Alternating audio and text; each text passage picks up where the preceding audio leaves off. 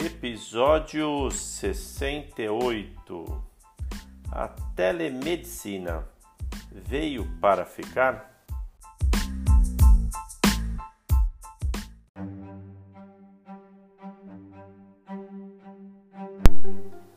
A telemedicina está tendo seu grande momento. Nos últimos meses, milhões de pessoas confiaram em vídeo ou telefonemas para falar com seus médicos, mas à medida que a pandemia se move através dos países e eventualmente recua em alguns lugares, quanto tempo esse grande momento vai durar.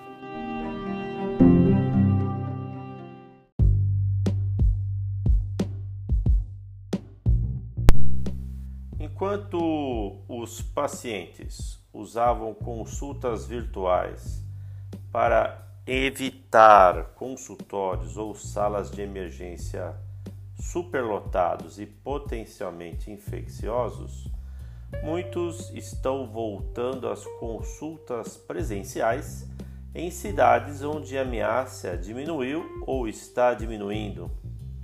E os pagamentos de seguro para serviços de telesaúde, especialmente a custo total, só podem ser temporários.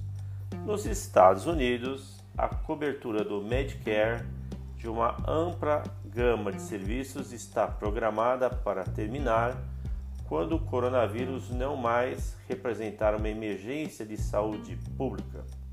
As seguradoras privadas que seguiram a liderança do governo federal poderiam voltar a pagar médicos para visitas virtuais a uma fração dos custos das visitas tradicionais.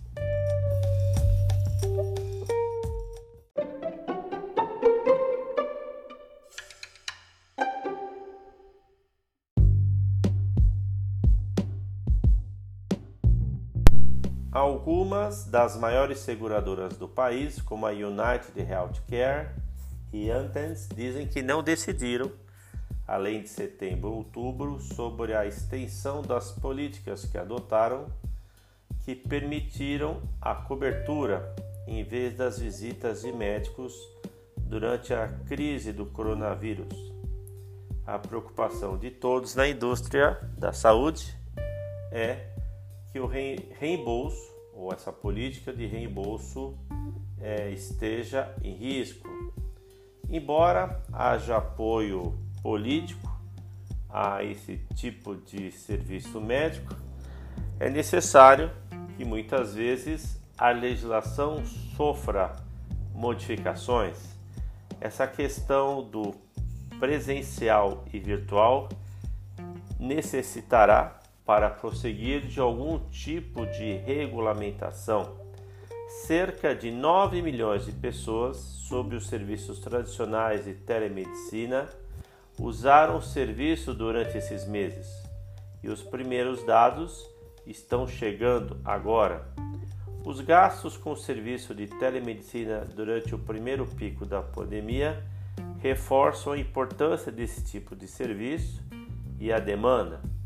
Segundo dados federais dos Estados Unidos, via Medicare, quase 4 bilhões de dólares foram cobrados nacionalmente para visitas de telesaúde durante março e abril, em comparação com menos de 60 milhões nos mesmos dois meses de 2019.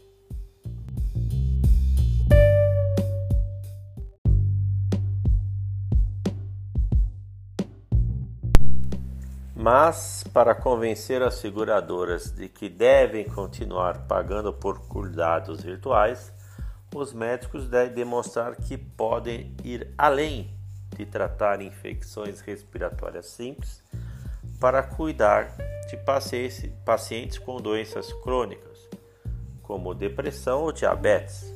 Do ponto de vista de gerenciar o custo e a qualidade, há muita coisa que não sabemos sobre a telemedicina, certamente é, a Blue Cross Blue Shield do Tennessee diz que é a primeira grande seguradora a tornar permanente a cobertura dos serviços de telesaúde, mas ainda não determinou quanto ela eventualmente pagará pelo atendimento.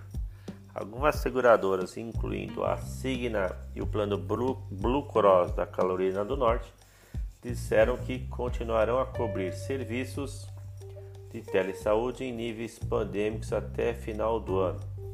Precisamos dar tempo aos provedores para se sentirem, se sentirem mais confortáveis. Para tornar a medicina remota bem sucedida e valiosa, médicos e grupos médicos precisam investir em tecnologia e treinar funcionários. Eles não tiveram tempo ainda e não fizeram todos os investimentos necessários. Os legisladores americanos, como foi dito, deverão atualizar as leis. As seguradoras privadas veem a telemedicina como uma maneira de economizar dinheiro. Em um relatório recente da Universidade de Georgetown, uh, algumas conclusões foram feitas a menos que sejam obrigados pelos estados ou pelo governo federal, muitas empresas tentarão reembolsar com um valor menor a telesaúde do que numa visita presencial.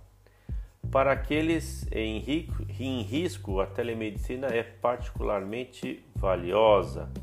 Quando uma febre enviou Susan Vark, de 45 anos, que tem câncer de mama, para o pronto-socorro no auge do surto em Chicago, em abril ela sentiu como se estivesse entrando nessa zona de guerra, que estava com muito medo de pegar o vírus.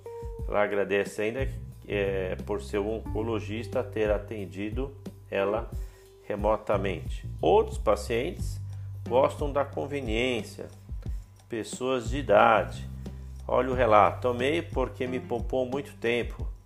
É, eu prefiro fazer isso do que atravessar a cidade e ficar procurando um estacionamento. Uh, mas, alguns meses depois, essa pessoa não hesitou em ir em uma clínica para o check-up. Uh, então, existem vários casos com várias possibilidades: o medo do risco do Covid a praticidade e também o distanciamento das pessoas dos grandes centros.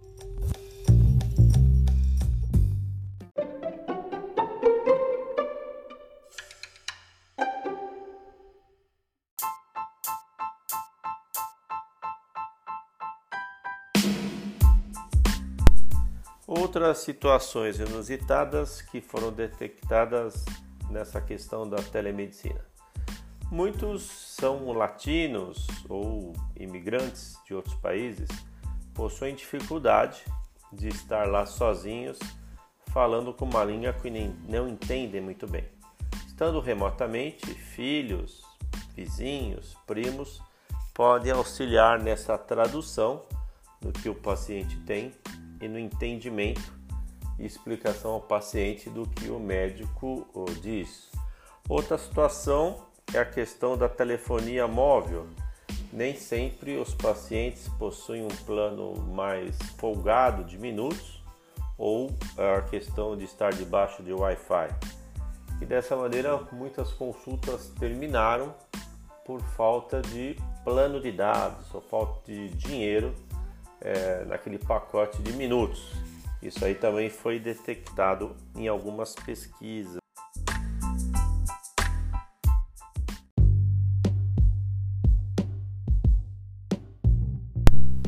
No Brasil, a resolução 2227 de 2018 do Conselho Federal de Medicina definiu alguns procedimentos referentes a essa prática no Brasil.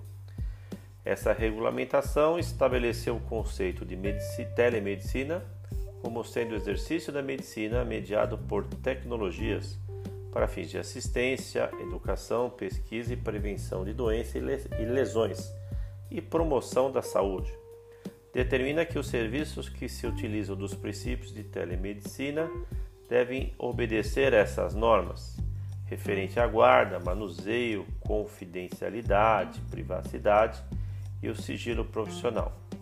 No telediagnóstico, destaca ainda que os dados e imagens devem trafegar na internet com infraestrutura, gerenciamento de risco e requisitos obrigatórios para assegurar o registro digital apropriado e seguro. Para a teleconsulta, como sendo a consulta médica remota, mediada com, por tecnologias com médico e paciente, localizados em diferentes espaços geográficos. E subentende, subentende como premissa obrigatória o prévio estabelecimento de uma relação presencial entre o médico e o paciente. Nos atendimentos no longo tempo ou doenças crônicas, a regulamentação da telemedicina prevê consulta presencial em intervalos não superiores a 120 dias.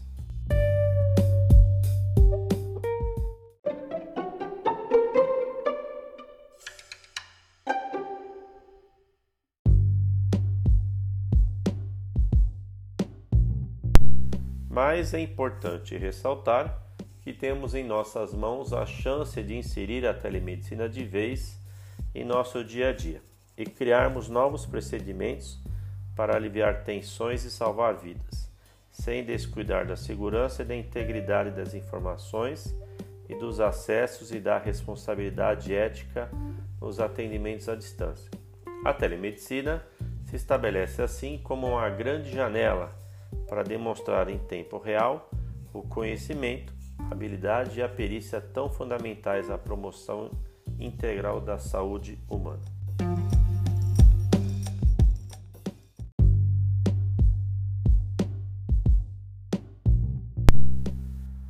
No Brasil, antes da rápida evolução da Covid-19, a telemedicina se encontrava restrita, só permitida em casos específicos e emergenciais como na emissão de laudos à distância e na prestação de suporte diagnóstico terapêutico, sempre com a presença de um médico junto ao paciente e ao especialista, de fato remotamente. Com a crise a, o, do corona, a telemedicina foi regulamentada temporariamente.